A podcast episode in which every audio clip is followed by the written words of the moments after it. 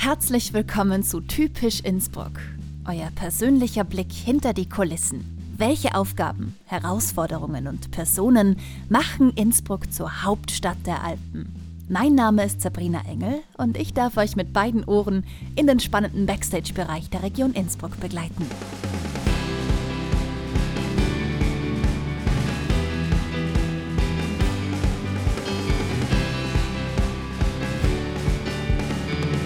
Typisch Innsbruck. Heute geht's ums Thema Lawinen. Euer persönlicher Lawinenguide mit Skibergsteiger und Lawinenexperte Lukas Ruetz. Freut mich mega, dass du dir die Zeit nimmst, dein Wissen mit uns zu teilen. Herzlich willkommen. Hallo Sabrina, Gäste da daheim bei dir im Gasthof Ruhetz im wunderschönen Seilrental. Kann man sich gleich wohlfühlen? Natürlich, ja. In der Stube. Wir starten unser Gespräch mit einem Lebenslauf-Schnelldurchgang, damit wir circa wissen, was du bisher gemacht hast, wie du zu dem geworden bist, was du heute bist. Gell? Start mit deinem vollständigen Namen. Also mein Name ist Lukas Ruhetz. Geburtstag und Geburtsort? Ich äh, hab, äh, wohne in St. Sigmund im Sellrhein, äh, bin geboren in Halle in Tirol und am 18. Jänner 93. Zarte 28 Jahre alt, ja. Deine Hobbys, die du im Lebenslauf anführen würdest? Skitouren gehen und Skitouren gehen und Skitouren gehen. Okay, also alles, was mit Ski und Schnee zu tun hat. Ja, genau. Ähm, ganz ein kurzer Abriss von deiner klassischen Schulbildung. Ich habe eine äh, ganz normale Volksschule gemacht, dann acht Jahre Adolf-Bichler-Platz Gymnasium in Innsbruck und dann äh, Geografie und Biologie auf Lehramt studiert. Auf Lehramt. Das heißt aber, unterrichtest du jetzt auch? Nein, ich habe das Studium nicht fertig gemacht und bin jetzt daheim in Gastwirtschaft und in Landwirtschaft Eltern hauptsächlich. Okay. Und aktuell bist du im Skibergsteiger, Blogger, Autor, Vortragender und vor allem Lawinenexperte. Und das ist für unser Format ganz entscheidend. Wie wird man Lawinenexperte? Ja, das äh, ist eigentlich ganz speziell. Das kann man fast nur autodidaktisch sich aneignen. Ja. Das ist äh, wirklich nur Selbststudium zum Großteil. Es gibt ein paar Ausbildungskurse, aber die sind sehr marginal gestreut und behandeln eigentlich nur die Basics. Mhm. Und man muss sich das einfach selber anschauen. Welche Fähigkeiten kennen da dazu? Ich glaube, das Wichtigste ist ein brutaler, reflexiver Art, dass man mhm. über sich selber Gedanken macht was habe ich richtig, was habe ich falsch eingeschätzt, eingeschätzt, im Nachhinein. Und so kann man dann am besten dazulernen und dann viel Erfahrung. Kannst du dich noch an deine erste Skitour erinnern, wo der Gedanke entstanden ist, ich möchte mich mit Lawinen beschäftigen? Uh, ja, eigentlich schon. Das war, uh, wie ich unterwegs war und dann gesehen habe, da gibt es eine lässige Rinne und da gibt es eine lässige Steilwand und da gibt es was Lässiges, was abfahren könntest. Aber ich kann das nicht einschätzen, ist das lawinenmäßig machbar oder nicht machbar. Und dann habe ich halt immer meinen Vater gefragt und der hat gesagt, ja, mein Bruder, das kannst du jetzt machen oder nein, das solltest du jetzt lassen. und, und dann habe ich mich doch das eigentlich hauptsächlich deswegen selber beschäftigt damit, dass ich selber einschätzen kann, mit hoher Wahrscheinlichkeit passt das jetzt oder passt das nicht. Das heißt, in einer gewissen Weise, der Papa ist da schon ein Vorbild gewesen eigentlich. Ja, voll, ja.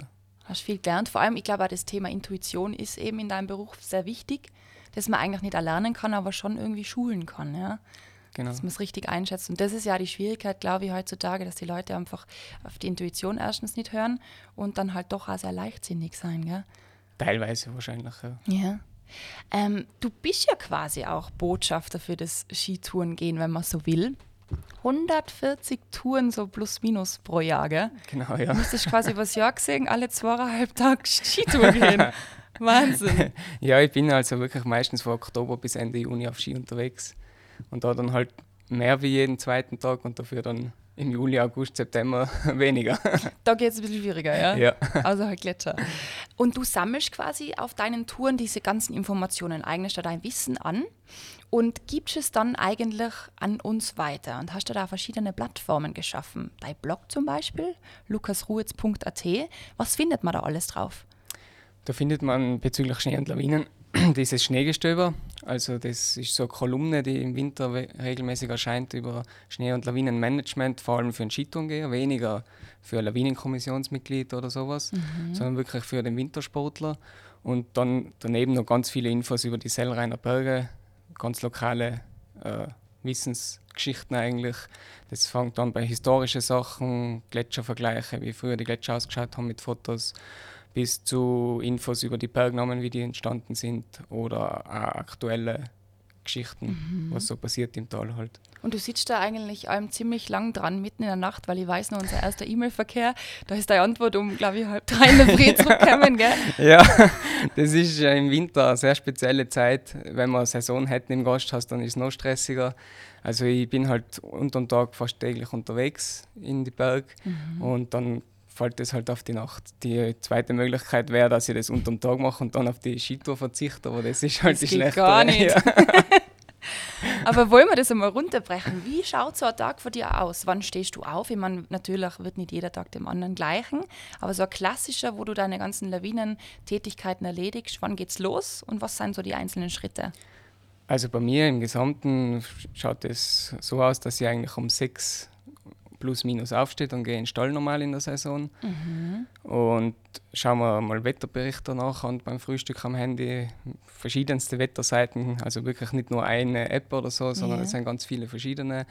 Und dann bin ich unterwegs auf Skitour, grabe da meistens ein Schneeprofil, mache ein paar Fotos, fotografiere sehr gerne, immer eine Spielreflexkamera im Rucksack. Dann am Nachmittag verräume ich schnell meine Sachen, dann arbeite ich daheim in der Landwirtschaft und im Gasthaus. Und dann am Abend und in der Nacht dann sitze ich halt stundenlang vor dem Computer und arbeite die Daten auf, äh, beantworte E-Mails, bearbeite die Fotos, schicke die an den Lawinenwarndienst weiter und gebe das Schneeprofil in so eine Eingabemaske ein, die im mhm. Internet online ist, was jeder bestücken kann sozusagen. Ja, und dann schaue ich mir nochmal das Wetter an für den nächsten Tag und mache mir so Grundgedanken, was ich am nächsten Tag dann mache. Lawinenwarndienst ist schon ein gutes Stichwort. Du gehörst dem Lawinenwarndienst an, bist Mitglied davon. Wie wird man das eigentlich und was sind da die speziellen Aufgaben? Also ich bin Beobachter vom Lawinenwarndienst. Das ist nicht äh, irgendwie ein Angestelltenverhältnis oder so, sondern das sind äh, in Tirol 30 Leute ungefähr plus minus, die das machen. Das ist ein Werkvertrag. Und da gibt man halt Infos weiter, was man so beobachtet. Deswegen heißt es mhm. natürlich Beobachter. und und äh, alles, was man halt irgendwie für die Lawinengefahr relevant hält.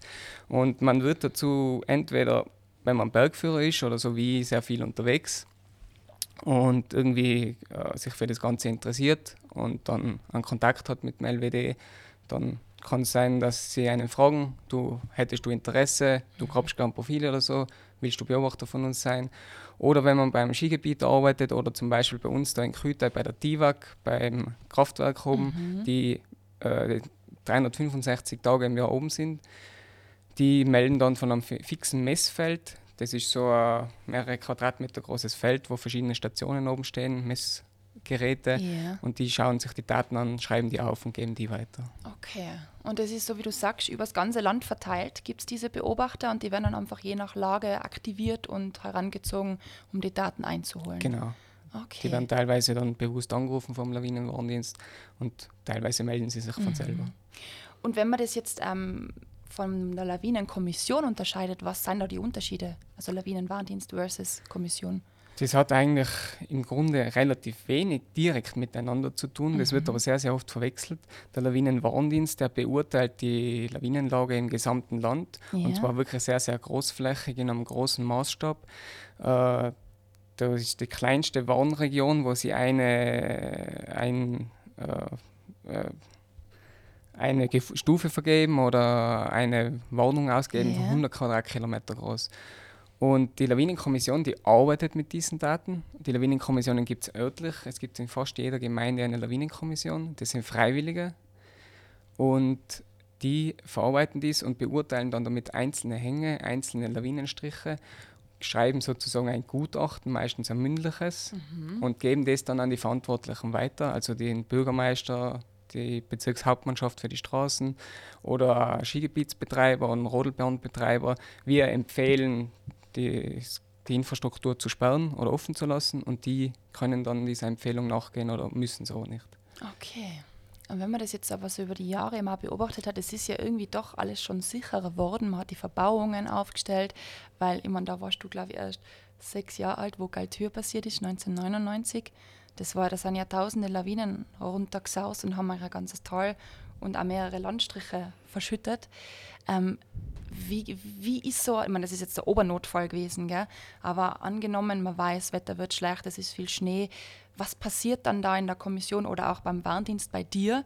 Welche Schritte werden da eingeleitet? Ruft ihr euch da zusammen und sagen, sagst ja, Lukas, bitte hupf mal aus hier und schau mal da das Profil an? Oder wie reagierst du da in dem Moment, wo so Lawinengefahr wirklich ernst wird? Also ab Stufe 4, oder? Sagt man genau, ja. ja. Für die Lawinenkommission wird es hauptsächlich ab Stufe 4 interessant, weil da dann spontane Lawinen wahrscheinlich werden, also Lawinen, die von selbst abgehen, die nicht ausgelöst werden von einem Menschen oder von einer Sprengung. Mhm. Und da ist dann so, wir haben das ja alle regelmäßig im Auge, weil wir, wir sind jetzt vier, fünf Leute in der Kommission, äh, alle wetterinteressiert sind und natürlich das zu unserer Aufgabe gehört. Und ja, wir rufen uns dann zusammen und sagen, hey, da könnte was kommen oder wir haben eine WhatsApp-Gruppe oder schreiben ihm, ja, so und so viel Niederschlag prognostiziert, schreibt halt einer rein, der es gerade am Anfang äh, im Auge hat oder sieht. Und dann, wenn es wirklich prekär wird, so wie es angekündigt sein sollte, dann rufen wir uns zusammen, in Corona-Zeiten nur telefonisch, sonst treffen wir uns im Gemeindeamt und entscheiden dann, was wir machen bzw. was wir sperren und sobald wir uns zum nächsten Mal wieder treffen. Und in vielen Fällen geht es ja auch wirklich gut dann, kann man wirklich Schlimmeres verhindern, wenn sich die Leute dran halten ja auch. Gell? Aber natürlich passieren die Unfälle. Wie viele Unfälle passieren eigentlich im Jahr in Tirol? Also von Wintersportlern sind es, glaube ich, 7, 8, 10 Lawinentote im Jahr in Tirol im Durchschnitt. Ich habe jetzt für Tirol die Zahl nicht genau im Kopf. In Österreich sind es um die 20 mhm. jedes Jahr. Wintersportler hauptsächlich. Auf Straßen, in Infrastruktur, da wo Kommissionen beurteilen, da passiert verschwindend gering bis gar nichts, weil mhm. die wirklich, muss man sagen, glaube ich, in Summe sehr, sehr gut arbeiten ja. und lieber zu früh sperren als zu spät oder lieber die Straße länger geschlossen halten, als sie zu früh aufmachen. Hast du da selber schon einmal wirklich miterlebt, wie ähm, so ein Unfall passiert und bist dann zu, vor Ort gewesen, wo die Opfer quasi abtransportiert worden ja, sind? Ja, also gerade erst vor zwei Wochen haben wir den Buben da in Krütei, der tödlich verunglückt ist, ausgegraben. Das sind nicht so an angenehme Tag, Momente, ja. muss man sagen. Das war jetzt äh, im Zuge der Bergrettung natürlich. Im Zuge der Lawinenkommission haben wir jetzt Gott sei Dank noch nie was gehabt, wo irgendwo, wo es auf der Straße abgeht oder auf einem Ortsteil oder so, der nicht evakuiert war vorher. Was geht einem da durch den Kopf? Ich meine, natürlich, ihr habt ja diese Aufgabe zu warnen, gell? aber das heißt ja noch lange, dass man dann wirklich sicher ist, weil man muss immer selber entscheiden, ob ich das dann wirklich auch wahrnehme oder nicht. Gibt es da Momente, wo man sich auch ein bisschen Vorwürfe macht? Oder seid ihr da so, so viel und sagt, hey, wir haben die Aufgabe zu warnen, aber was die Leute im Endeffekt machen, ist ihre Entscheidung? Was sind da für Momente in deinem Kopf? ja, also Vorwürfe wahrscheinlich schon, wenn man einmal eine krasse Fehlentscheidung machen würde. Mhm. Aber ich denke, wir arbeiten schon wirklich sehr gewissenhaft und äh, vor Fehlentscheidungen ist niemand gefeit. Also wir können ja auch noch mit Wahrscheinlichkeiten rechnen und Einschätzungen abgeben. Yeah. Ob die Lawine dann definitiv abgeht oder nicht, das, das kann noch niemand sagen und wahrscheinlich wird das auch so schnell nicht möglich sein. Und ja, also bis jetzt Gott sei Dank noch nie, dass ich mir Vorwürfe mache, aber schon, dass Entscheidungen gegeben hat, war, hätte man vielleicht ein bisschen früher sperren sollen oder ein bisschen später mhm. erst aufmachen. Mhm. Das kommt natürlich schon vor. Ja. ja. Und jetzt aufgrund deiner Erfahrung, ähm, was sind dann die größten Fehler, die Skitourengeher, Schneeschuhwanderer oder eben auch Freerider machen? Also der größte Fehler ist meiner Meinung nach, dass die Planung unzureichend ist. Die meisten Lawinen, die könnte man höchstwahrscheinlich, beziehungsweise es ist ja wirklich wissenschaftlich nachgewiesen durch verschiedene Untersuchungen, schon alleine an der Planung verhindern. Mhm. Wenn man den geltenden äh, Empfehlungen nachgeht, dann kommt man gar nicht an dem Tag in dieses Gelände, da wo das problematisch wird meistens. Mhm man hört ganz oft von dieser Einzelhangbeurteilung, dass das so entscheidend wäre. Also wenn man wirklich dann vom Hang im Gelände steht und sagt, soll ich da abfahren oder nicht, ja. das kommt natürlich auch vor, aber meiner Einschätzung nach wäre es viel, viel wichtiger, schon zu Hause zu sagen, die Tour ist möglich oder die Tour ist nicht möglich heute. Der gesunde Hausverstand eben auch, gell? Auch, ja. Der halt da oft auch, oder halt sehr mitspielt. Ähm, es gibt wirklich viele Möglichkeiten, sich zu informieren. Eben der Lawinenreport, Lawinenlagebericht, Wetterberichte. Von der Snowcard habe ich auch gehört. Was genau kann die und wo findet man die? Die Snowcard, das ist vom Deutschen Alpenverein die Möglichkeit, Lawinen zu beurteilen, die Empfehlung. Mhm. Die bekommt man beim Deutschen Alpenverein. Das ist so eine 10 mal 15 cm große Karte ungefähr. Mhm. Und mit der kann man äh, die Steilheiten vom, von einem Hang messen, das was ja sehr stark korreliert mit äh, der Wahrscheinlichkeit vom Lawinenabgang. Ja. Und mit der kann man eben ganz gut arbeiten. Der österreichische Alpenverein, der empfiehlt ein anderes Schema, funktioniert relativ ähnlich. Das heißt Stopago. Mhm. Da gibt es also Folder und so Karten, die kann man beim Alpenverein beziehen. Okay. Und von dem Alpina habe ich auch gelesen, von Rudi Meyer empfohlen eben. Das ist eigentlich dann die, diese überregionale ähm, Funktion quasi, also Euregio, oder? Also da gehört ja Italien dazu, Österreich dazu, wo verschiedenste Stationen die Daten auch sammeln und dann wirklich eigentlich als erste grenzüberschreitende Lawinenplattform zur Verfügung stehen, oder? Ja, genau, da ist der Rudi und ich und ich glaube auch jeder Tiroler und in dieser Euregio sehr, sehr stolz drauf. Ja. Das ist wirklich das, das erste grenzüberschreitende Lawinenwarnprojekt der gesamten Welt und Wahnsinn. wird eben jetzt in sechs oder sieben Sprachen angeboten. Und ja, da wird der Lawinenlagebericht, der Lawinenreport täglich im Winter veröffentlicht von den drei Lawinenwarndiensten Nordtirol, Südtirol und cool. Trentino. Und kann man das als App auch aufs Handy laden? Genau, ja, da gibt es eine App. Also eigentlich äh, verschiedene Apps, die die Daten beziehen und dann mhm. ähnlich darstellen. Die eine heißt SnowSafe zum Beispiel. Mhm. Ich empfehle immer, man soll einfach direkt die Seite aufrufen. Die sind alle responsive heute. Ja. Also die passen sich an, den, an die Größe vom Bildschirm an, also okay. auf ein Handy oder Tablet oder auf einem PC. Cool. Und das funktioniert super auch mit Touchgeräten. Und ich, ich verwende überhaupt keine Apps in der Hinsicht, weil die Internetseiten mittlerweile so gut funktionieren. Ja, perfekt. Super cool. Gibt es auch irgendwelche analogen Möglichkeiten für die? Also, oder ist alles nur mehr digital? Nein, nein, also es gibt nur die Radiodurchsage, die tägliche. super, von Rudi Meier. ja, genau. ja, die ist auf jeden Fall sehr verlässlich. Ja, muss man jeden, sagen. jeden Tag, ich glaube, um ungefähr sechs ja. am Abend in verschiedenen Radiosender. Genau. Ein Fixpunkt am Tag. Lukas, was würdest du sagen? Ähm, was muss jeder über Lawinen wissen? ich muss ihn Rudi zitieren, informieren, informieren, informieren. Und Vorsicht ist die Mutter der Porzellankiste, würde ich auch sagen, gell? Ja, einfach sich Gedanken machen und nicht blindlings Entscheidungen treffen. Ja, ja auf jeden Fall. Vielleicht das mal ganz kurz am Anreißen. Es gibt ja gewisse Alarmzeichen, die eigentlich die Natur ähm, schon präsentiert, wenn man im Gelände unterwegs ist. Vor allem dieses Wumsgeräusch oder wenn besonders starker Wind ist, Triebschnee. Was sind für die die fünf bedeutendsten Alarmzeichen, dass es jetzt gerade nicht sinnvoll ist, da ins Gelände rauszufahren? Du hast schon zwei aufgezählt. Zum einen der Wind, der Triebschnee, mhm. den der Wind bildet. Dann Wummgeräusche, Setzungsgeräusche, wenn man das hört. Und auch wenn man das nie gehört hat vorher in seinem Leben, das weiß man sofort, was das ist, kann ich jedem versprechen, der das dann zum ersten das Mal... War, ja, ja, das ist gruselig, Ja, ist wirklich. richtig gruselig, ja. ich habe das schon gehabt, dass das so sechs, sieben Sekunden so wie Donnergrollen war. Also das war eine prekäre Situation, abartig. Und äh, man kann es nicht überhören auf Wummgeräusche, dann äh, Rissbildungen, Mhm. Wenn man spurt durch den Schnee und der macht so Risse auf überall, das ist ein klassisches ja. Gefahrenzeichen.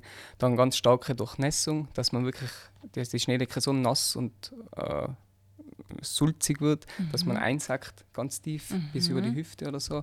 Klassisches Boah. Gefahrenzeichen. Und für mich auch immer der Lawinenreport ist eigentlich das Gefahrenzeichen, was, was es schon daheim gibt. Das Wenn der gut. sagt, ja, heute passt überhaupt nicht für Touren im Gelände, dann braucht man gar nicht ins Gelände gehen ja. eigentlich. Welche Stufe findest du okay?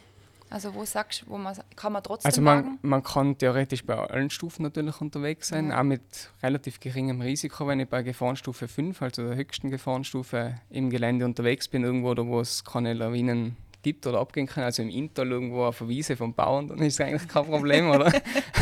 das kann es man ist immer, nehmen. Also wenn die, die, Lawine das Problem ist, dann ist äh, das Gelände die Antwort, muss man sagen. Das ist gut. Und man kann bei Gefahrenstufe 3 und 4 risikoärmer in einem Gelände, wo man auch Skifahren kann, unterwegs sein, als bei Gefahrenstufe 1. Mhm. Bei Gefahrenstufe 1 können Lawinen abgehen aber nur mal sehr, sehr selten in ganz, ganz gewissen Bereichen. Und wenn man die aufsucht, dann ist man da risikoreicher unterwegs, als wenn man bei Gefahrenstufe 3 genau weiß, was man macht und wo man hingeht. Und wenn man im Rudi da wirklich aufmerksam zuhört, so im Schnitt ist es meistens bei 3, ja? Ist so, ja. So, das Hat zum einen damit zu tun, weil der ja am meisten vorherrscht im Winter. Also mhm. sind die meisten Tage sind Gefahrenstufe 3. Mhm. Aber auch, weil da halt dann noch viele Leute unterwegs sind. Aber man muss wirklich beim Dreier schon extrem gut sich Gedanken machen, wo man hingeht. Ja. Was würdest du als die größte Herausforderung als Lawinenexperte bezeichnen?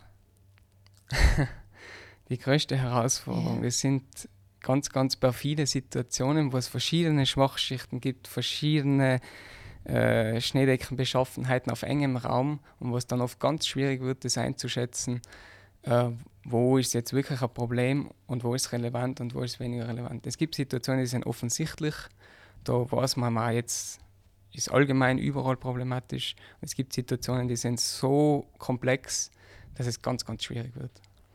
Und so richtig gut kann man da drin natürlich nur, wenn man mal so viel Leidenschaft wie du an den Tag legt. Du liebst das einfach, gell? du lebst das von 0 bis 24 Uhr. Ja. Und ich glaube auch anders kann man den Beruf, sage ich jetzt einmal, nicht ausüben. Ich glaube auch, ja. Also du kannst so viel Gedanken machen dazu. Also ja. nicht, dass jetzt da hockst und du schaust dir jetzt äh, so How I Met Your Mother oder so was im, im Fernsehen an, sondern wirklich, wir hocken halt da und machen uns die ganze Zeit Gedanken über das Ganze, weil uns das gefällt und anders geht es, glaube ich, nicht. Ja. Gehst du als Lawinenexperte auch mit der Bergrettung und so oft mit? Also ich bin selber bei der Bergrettung dabei Aha.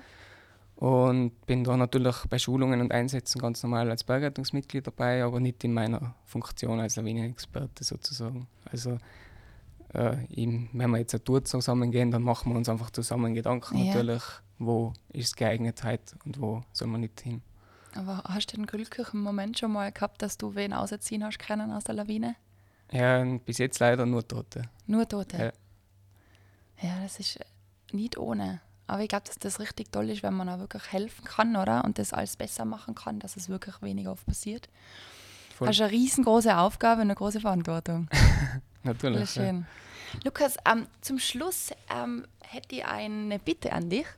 Kannst du unseren Hörerinnen und Hörern drei wichtige Tipps oder Empfehlungen eben geben, damit sie ihre Tour abseits der Piste sicher angehen können? Mhm. Summa summarum, was wir jetzt gehört haben, die drei wichtigsten Schritte. Immer ganz eine gute, ausgereifte Planung betreiben. Im Hochwinter vor allem sehr defensiv unterwegs sein. Mein Vater sagt immer, was im Winter Ruhe geben sollst, also in der Zeit Dezember bis Anfang März. Das kannst du im Frühjahr schichtern. Also im Frühjahr hat sich das dann meistens beruhigt, da kann man wirklich dann eher ein bisschen Gas geben. Es Gibt natürlich auch Situationen, wo es Probleme, problematischer ist, aber in Summe Schneedeckenaufbau immer besser. Und wenn man wirklich offensichtliche Gefahrenzeichen im Gelände sieht oder wahrnimmt, dass man also sagt, und jetzt drehe ich um oder jetzt plane ich um und nicht äh, blindlings weitergeht oder sich vielleicht auf von so einem gruppendynamischen Prozess bewegen lässt, da egal, mhm. gehen wir weiter. Lawinenwarntafel nicht ignorieren. Auch, ja. vielen, vielen Dank für den Eindruck in dein spannendes Lawinenleben, wenn man so will. Ich wünsche dir ganz, ganz viele Touren, viele Powder-Touren aber du tust auch gerne Steilhang fahren, gell? Ja. Das ist ganz cool. Und ähm, in unserem Video, in unserem begleitenden Video, werden wir uns dann noch zusammen ein Schneeprofil anschauen und die Notfallausrüstung durchgehen, damit man das auch mal vor Augen hat. Ich wünsche dir alles, alles Liebe und Gute und gesund bleiben und hoffentlich bald wieder mal auf ein gescheiter Jausen bei dem Gasthof Ruhetz. Danke, Sabrina. Das war typisch Innsbruck. Euer persönlicher Blick hinter die Kulissen der Region Innsbruck. Begleitend dazu findet ihr auf YouTube unter Innsbruck Podcast das passende typisch Innsbruck Video. Abonniert gerne unsere Channels und erkundet Innsbruck mit all euren Sinnen. Bis zum nächsten Mal. Eure Sabrina Engel.